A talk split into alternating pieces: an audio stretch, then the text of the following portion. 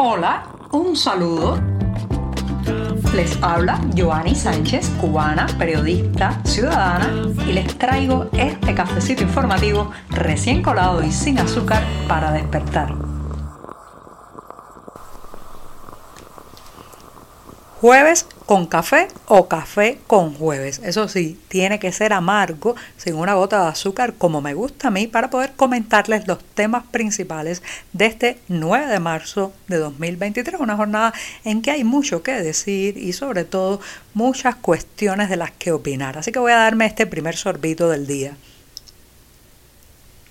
Después de este buchito de café, les cuento de que a pesar de que en enero pasado se implementó para Cuba un programa de parole humanitario para migrar a Estados Unidos. Las autoridades norteamericanas buscaban con este programa pues impedir la llegada masiva y de manera informal o ilegal de cubanos a la frontera sur estadounidense. Bueno, pues a pesar de la implementación de este programa que garantiza para aquellos afortunados que puedan completar el proceso, garantiza la salida a través de los aeropuertos cubanos de manera legal, ordenada y la llegada a Estados Unidos con algunas coberturas, pues la gente se sigue de manera informal, precaria, la llamada ruta de los volcanes, que como saben se le apodó así al trayecto que va desde la isla hacia Managua con las concesiones migratorias que hizo el régimen de Daniel Ortega, que no exige visado para los cubanos. Bueno, pues esa ruta de los volcanes, ese trayecto Habana, Managua,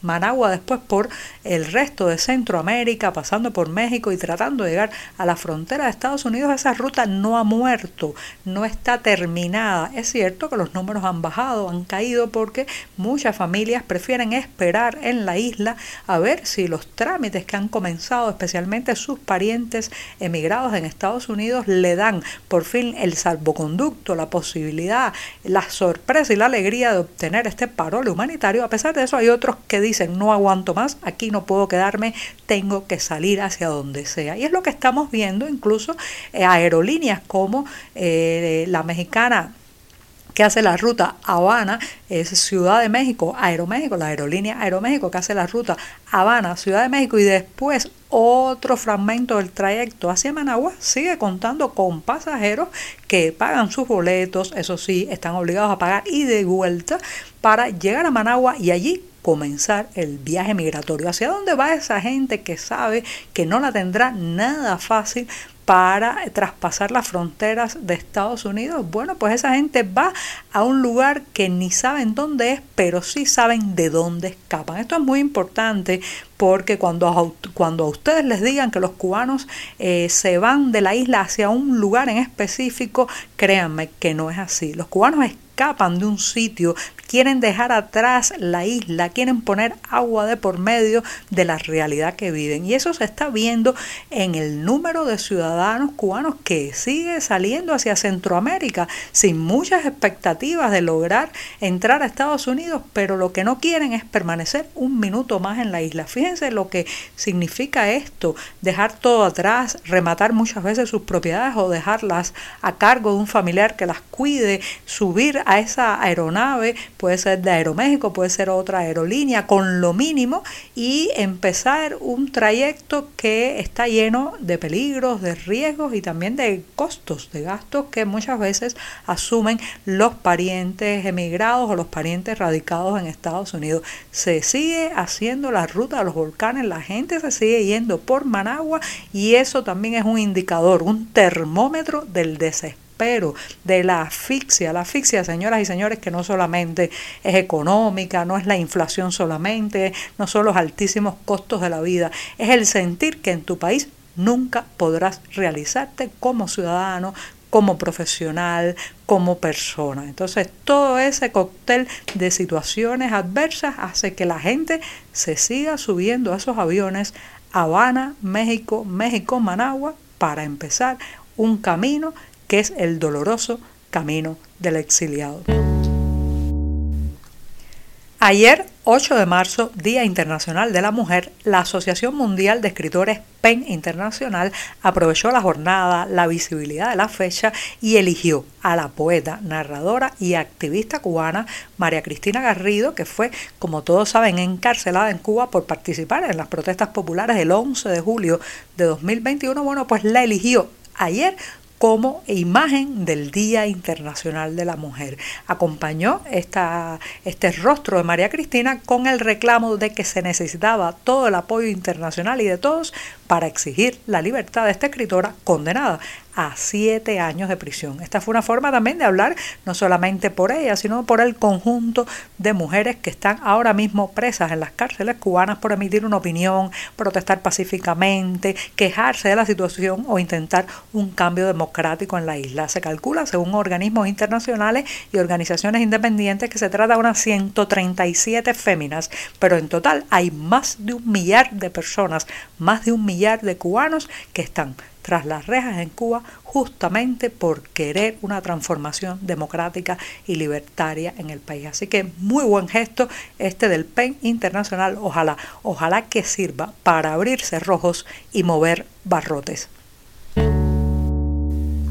Mientras la propaganda oficial cubana se desgañita en señalar a Estados Unidos como, digamos, la fuente de todos los problemas en la isla, los números, las estadísticas y la realidad parecen indicar otra cosa. En enero pasado, sí, el primer mes de este año, llegaron a Cuba desde Estados Unidos más de 29 mil toneladas de pollo. Lo voy a repetir, más de 29 mil toneladas de pollo. Esto representó un 11% más que en diciembre. O sea, en solo un mes prácticamente aumentó más de un 11% la compra de pollo desde Cuba a Estados Unidos y sin embargo el consumidor, el cliente, la mesa y el plato de los cubanos prácticamente no se dio cuenta de esta subida.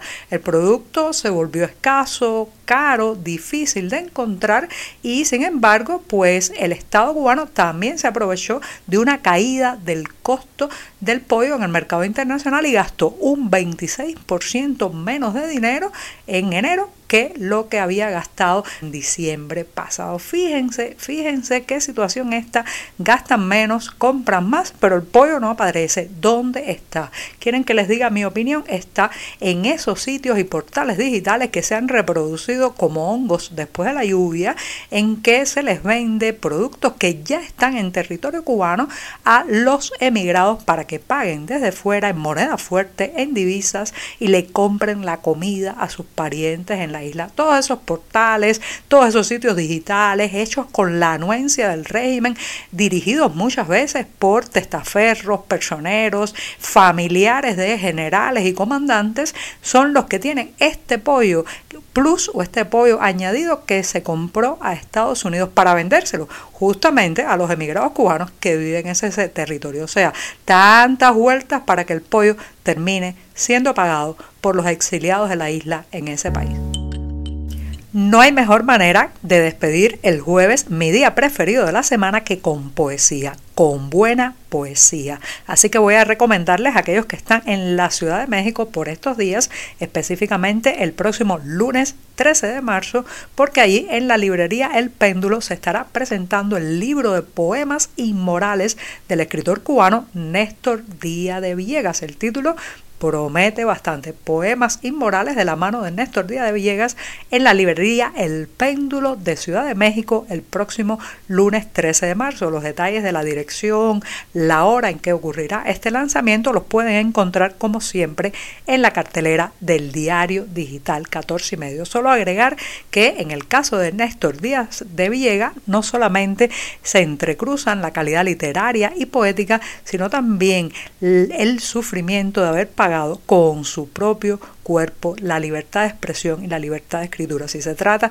de un autor cubano que estuvo tras la reja justamente por ejercer el libre placer de la escritura. Muchas gracias, hasta mañana viernes. Por hoy es todo. Te espero mañana a la misma hora. Síguenos en 14medio.com. También estamos en Facebook, Twitter, Instagram y en tu WhatsApp. No olvides, claro está, compartir nuestro cafecito informativo con tus amigos.